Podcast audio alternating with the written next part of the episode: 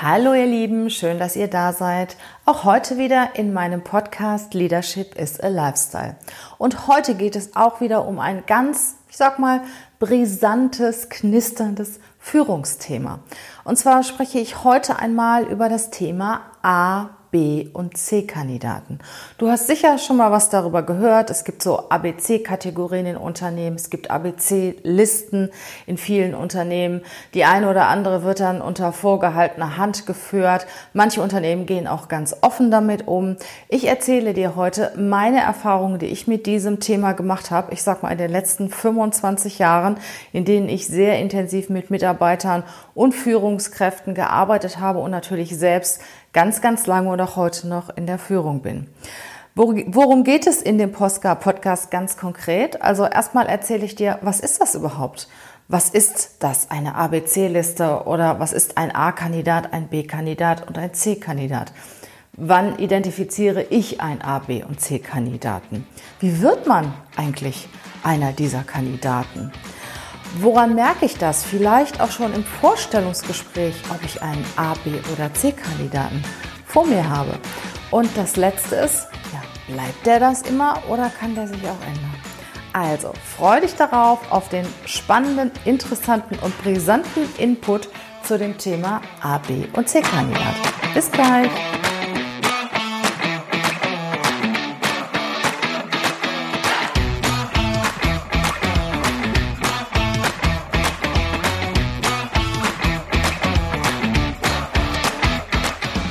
Herzlich willkommen zum Podcast Leadership is a Lifestyle.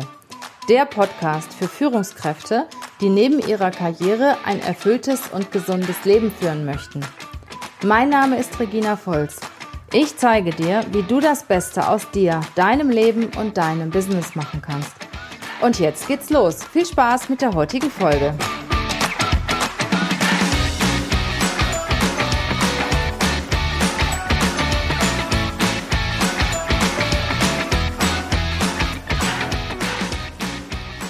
Ja, seit mehr als 25 Jahren bin ich mittlerweile im Personalbereich tätig und das Thema A, B und C-Kandidaten ist bei mir oft auf dem Tisch gelandet.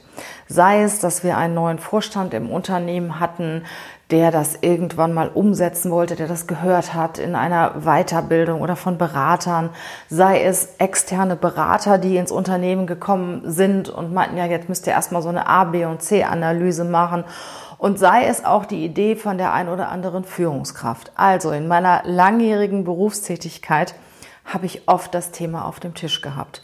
Teilweise sehr offen, dass die Mitarbeiter und der Betriebsrat auch darüber informiert wurden, äh, dass die Mitarbeiter identifiziert werden. Es wurde ganz offen mit den Mitarbeitern darüber gesprochen.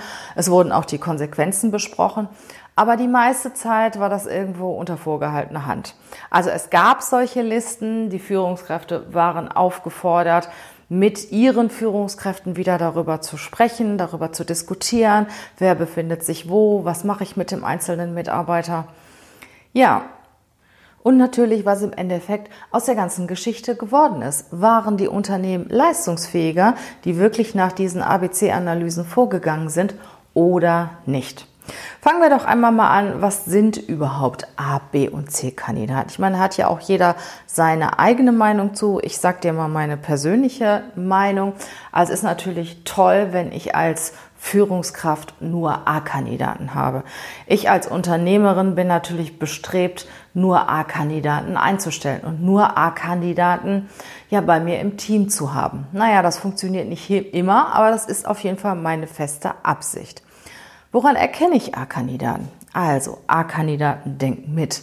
Du musst gar nicht viel sagen. Die kennen dich natürlich, aber die denken mit, die sehen was. Ja, es liegt etwas auf der Erde, die heben es auf. Damit fängt es schon an. Wir hatten vor einiger Zeit, wir haben so ein, so ein leuchtendes Firmenschild vor unserem Office und da hat irgendjemand einen Aufkleber drauf gemacht. Und dann habe ich dann zu meiner Mitarbeiterin gesagt, jetzt bin ich mal gespannt, wann einer von den Mitarbeitern mal dieses, diesen Aufkleber abmacht. Ja, daran erkennt man zum Beispiel, wer mitdenkt. Es sind manchmal ganz banale Kleinigkeiten. Die A-Kandidaten haben auch Ideen. Die sind kreativ. Die bringen, bringen auch ihre Ideen zu dem jeweiligen Thema mit ein und kämpfen auch dafür. Also die lassen sich auch nicht so leicht abblocken.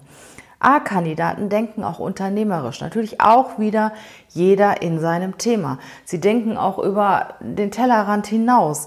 Sie machen sich Gedanken, was hat das für Auswirkungen jetzt nicht nur auf mich und mein kleines Team oder meine Abteilung, sondern auf das gesamte Unternehmen und besser noch darüber hinaus. Ja, A-Kandidaten treffen Entscheidungen. Sie treffen auch, sie trauen sich auch Entscheidungen zu treffen, auch wenn mal eine falsch ist. Also die sichern sich nicht immer ab. Es gibt ja Menschen, die müssen sich ja für alles Mögliche absichern, auch wenn es noch so unwichtig ist. Und A-Kandidaten versuchen, ihre Entscheidungen selber zu treffen und wissen auch, wann ist der Moment, wo ich gegebenenfalls eine andere Person, meinen Vorgesetzten oder einen Experten fragen kann. Ja, und was bei A-Kandidaten besonders ausgeprägt ist, sie brennen für das, was sie tun. Sie haben so richtig Lust und Spaß an dem, was sie tun. Sie kommen morgens zur Arbeit und freuen sich schon darauf. Und wenn mal irgendwas nicht so funktioniert, wie sie sich das vorstellen, ja, okay, dann sind sie vielleicht auch mal einen Moment betrübt, aber Kurz danach überlegen Sie sich, was mache ich jetzt daraus, äh, was ist jetzt meine weitere Vorgehensweise, meine Lösungsansätze und marschieren wieder nach vorne. Natürlich machen auch Sie Fehler. Aber sie stehen dazu und vertuschen keine Fehler, sondern sie stehen dazu, gehen offen damit um. Sie merzen diese Fehler wieder aus. Sie sorgen dafür, dass der Fehler beseitigt wird. Und was auch nur ganz wichtig ist, sie machen diesen Fehler auch nur einmal und nicht mehrmals. Und es, sie lernen aus diesem Fehler. Das ist meine persönliche Interpretation von A-Kandidaten. Also wenn ich ins Büro komme und meine Mitarbeiter strahlen mich an und ich sehe, dass sie Spaß haben an dem, was sie tun, dann sage ich, ja, wow, gut gemacht. Das ist die richtige Person, die hier sitzt. Was sind B-Kandidaten? Ja, B-Kandidaten können auch vielleicht mal A-Kandidaten gewesen sein oder C-Kandidaten. Also ich sag mal, die laufen einfach so mit. Die stören nicht. Also die machen ihre Arbeit von 9 to 5, sie machen auch ihre Arbeit gut. Ähm, ja, sie, sie leisten, sie sind nett und freundlich und sympathisch. Sie treffen auch Entscheidungen in einem gewissen Rahmen, fragen natürlich mehr nach als so ein A-Kandidat. Äh, ob sie mehr, mehr oder weniger Fehler machen, weiß ich nicht oder möchte ich mich jetzt auch dazu nicht äußern, weil ich sag mal, sie machen auch weniger als ein A-Kandidat, trauen sich auch weniger, machen halt ihre, ich sag mal, üblichen Aufgaben, die sie können und gewohnt sind und machen aus diesem Grund natürlich auch, ja, nicht so viele Fehler. Also B-Kandidaten sind einfach da. Vielleicht kennst du Leute, die da sind. Äh, es ist okay, dass sie da sind. Vielleicht haben sie auch einen Verantwortungsbereich, den nur sie beherrschen. Dann ist es besonders schwierig, finde ich. Ähm, sie sind aber, fallen aber nicht besonders positiv auf und ja, ich sag mal, ob sie, ob sie da sind oder nicht, das ist eigentlich gar nicht so wichtig. Sie sind leicht ersetzbar, es sei denn, wie gesagt, sie haben eine Aufgabe bekommen, die nur sie kennen. Dann ist es schwierig, dann empfehle ich dir ganz dringend, für diesen, für diesen Mitarbeiter ein Backup zu generieren.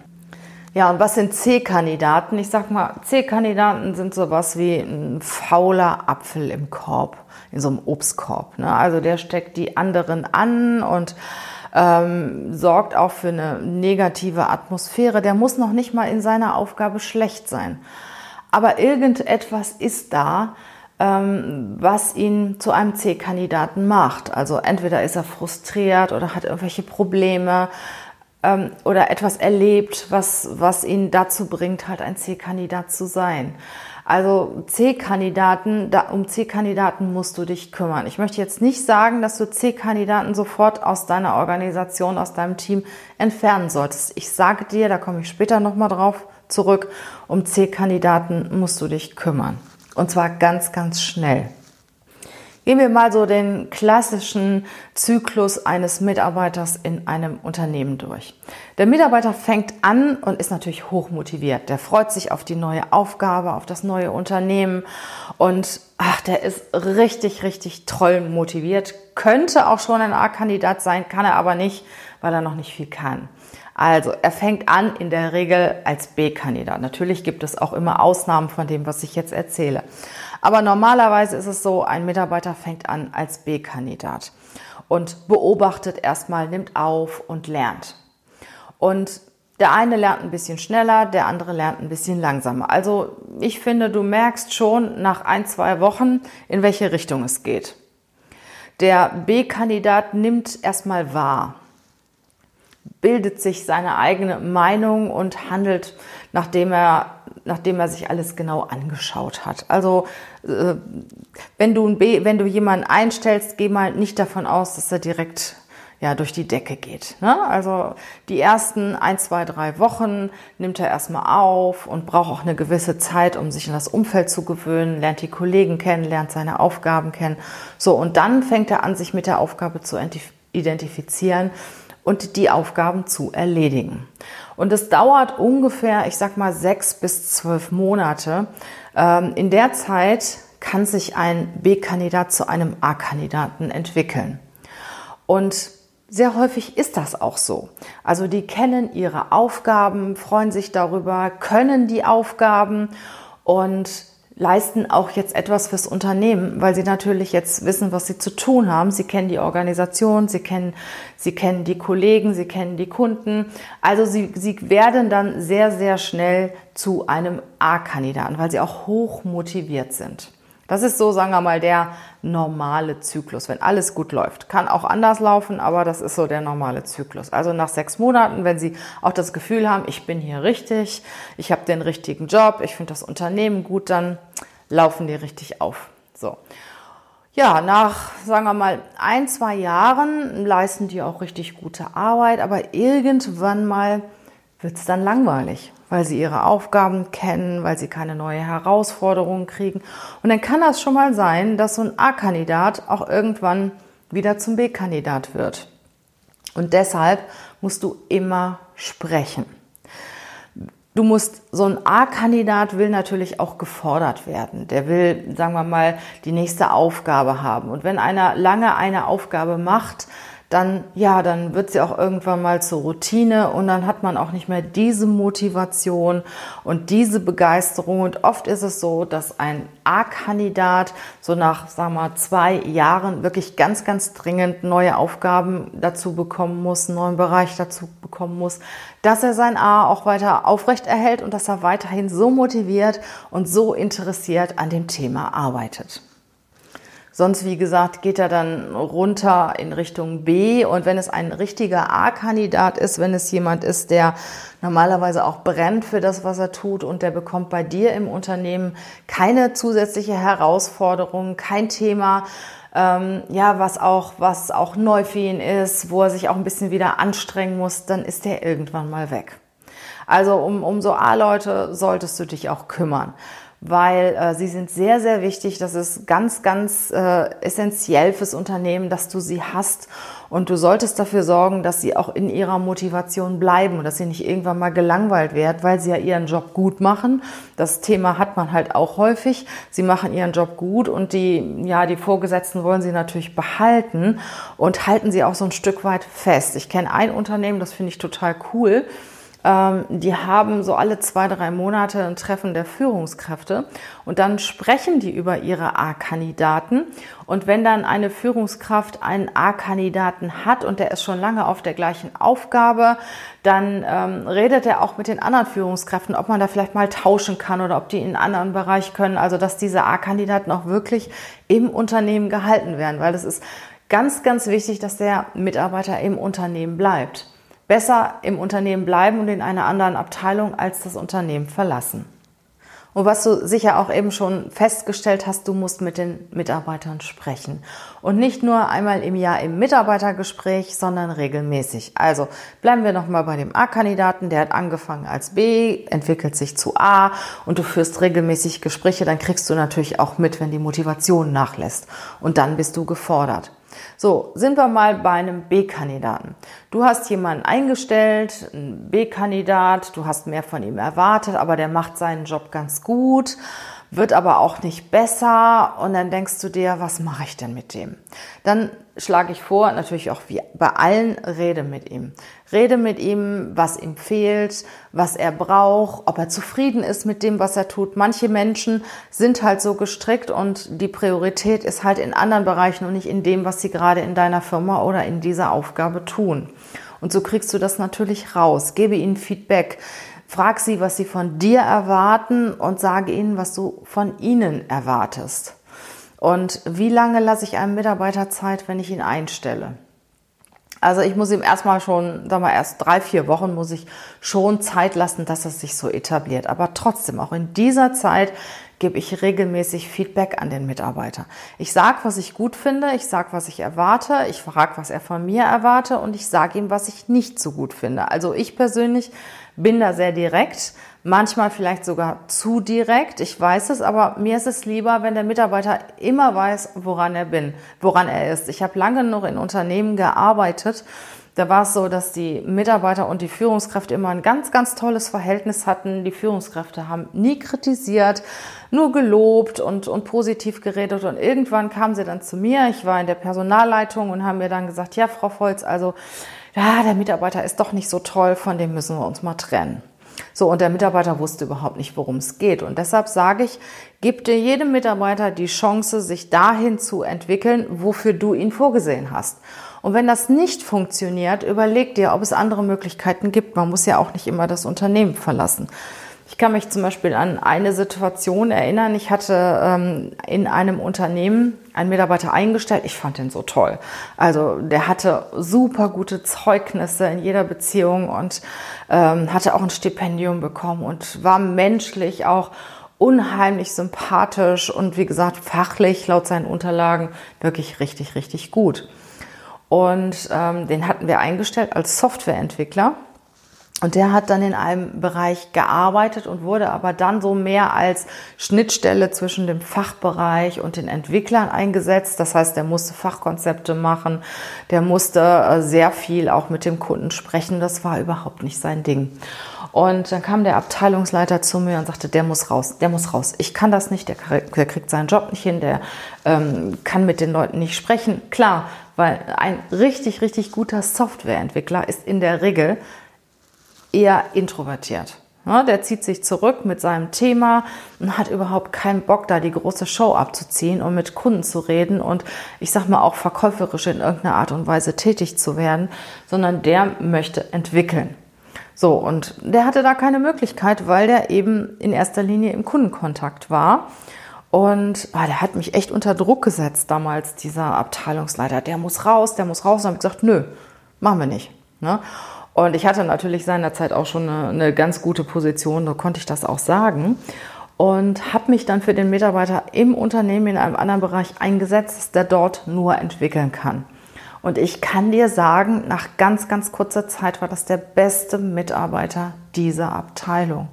Das heißt, was ich dir damit sagen will, es liegt nicht immer nur am Mitarbeiter, wenn er jetzt vielleicht für den Abteilungsleiter war, sogar ein C-Kandidat, nicht immer A ist, sondern es hat, kann ganz, ganz viele Gründe haben. Er macht nicht das Richtige, er macht nicht das, was ihm Spaß macht und was er auch gut kann. Manchmal, wenn du in ein neues Unternehmen kommst oder wenn ein Mitarbeiter in ein neues Unternehmen kommt, weiß der ja auch noch gar nicht, was diese Aufgabe genau in diesem Unternehmen bedeutet.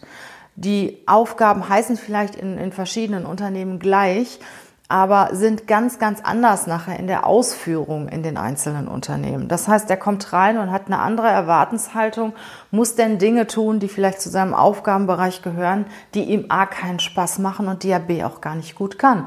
Wie bei dem Beispiel, das ich dir genannt habe.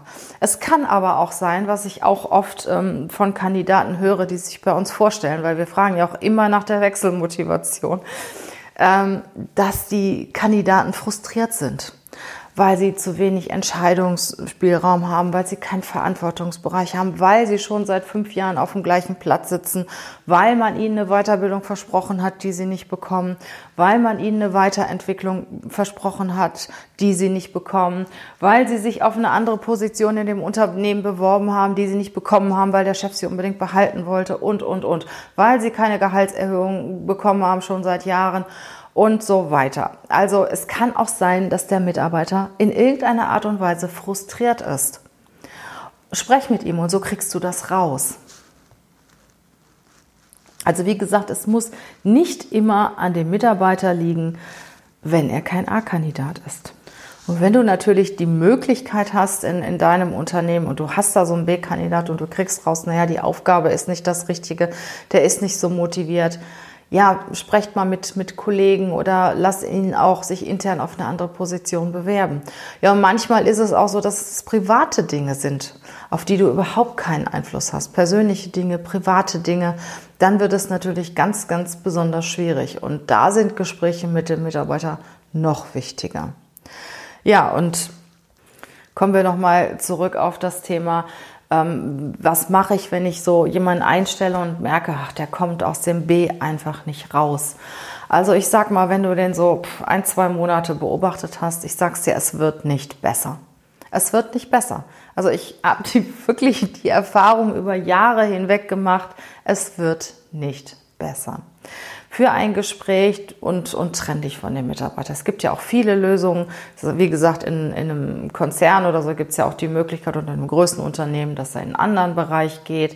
In einem kleinen Unternehmen wie bei mir ähm, ist das schon ein bisschen schwieriger, aber auch selbst wir haben diese Situation gehabt und einen Mitarbeiter auf einen anderen Platz gesetzt und das hat gut funktioniert. Also es wird aber in deinem, deiner Position, da wo du den Mitarbeiter hingesetzt hast, wird es nicht besser. Das kann ich dir versprechen. Das weiß ich. So, und dann komm dich nach sechs Monaten an und sag, äh, oh, ich weiß nicht, also äh, jetzt muss ich eine Entscheidung treffen. Ne? Wenn du schon nicht ganz genau sagen kannst, den will ich, dann vergiss es. Also wenn du Zweifel hast, vergiss es. Ne, und ich weiß das, wie gesagt, ähm, aus, aus größeren Unternehmen, dann wird erstmal abgewartet und abgewartet und irgendwann mal, ah, vielleicht wird er doch besser und er muss sich das doch noch alles lernen und sich etablieren. Und irgendwann mal so zwei Wochen vor Ablauf der Kündigungsfrist kommt dann die Personalabteilung und fragt, wie sieht's aus? Ach, ich weiß nicht, naja, ich brauche den aber. Ne? Wenn der jetzt weg ist, habe ich ein Problem. Ja, das ist normalerweise die Regel in größeren Unternehmen. Also dann geht es mehr darum, die Stelle zu besetzen, als um diese spezielle Person im Unternehmen zu behalten.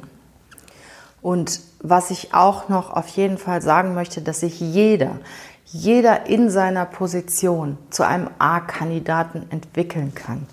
Also es hängt auch nicht von der Position ab. Du musst nicht erzählen, dass jemand, der zum Beispiel äh, ich sag mal, Autos wäscht oder so, dass der ein B-Kandidat sein kann. Nein, die Fahrzeuge müssen sauber sein und wasch mal einen Vorstandswagen und hab da Wasserflecken drauf.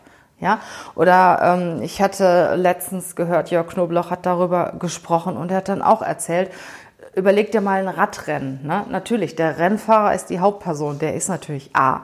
So, aber derjenige, der ihn zwischendurch versorgt, wer ihm die Wasserflaschen reicht oder die, die entsprechenden Nahrungsmittel unterwegs reicht, stell dir mal vor, das ist ein B- oder ein C-Kandidat. Der A, der, der Radrennfahrer, ist doch von dem abhängig. Oder der Boxenstopp, die Leute im Boxenstopp beim, beim Rennfahren, das ist doch ganz genauso. Ja, also äh, diejenigen, die da tätig sind, das müssen doch absolute A-Leute sein. Und genauso ist das, wenn du ein Unternehmen führst oder wenn du einen Bereich führst und du hast Leute, die sind B oder C, dann kommst du doch auch nicht weiter. Die blockieren dich doch auch.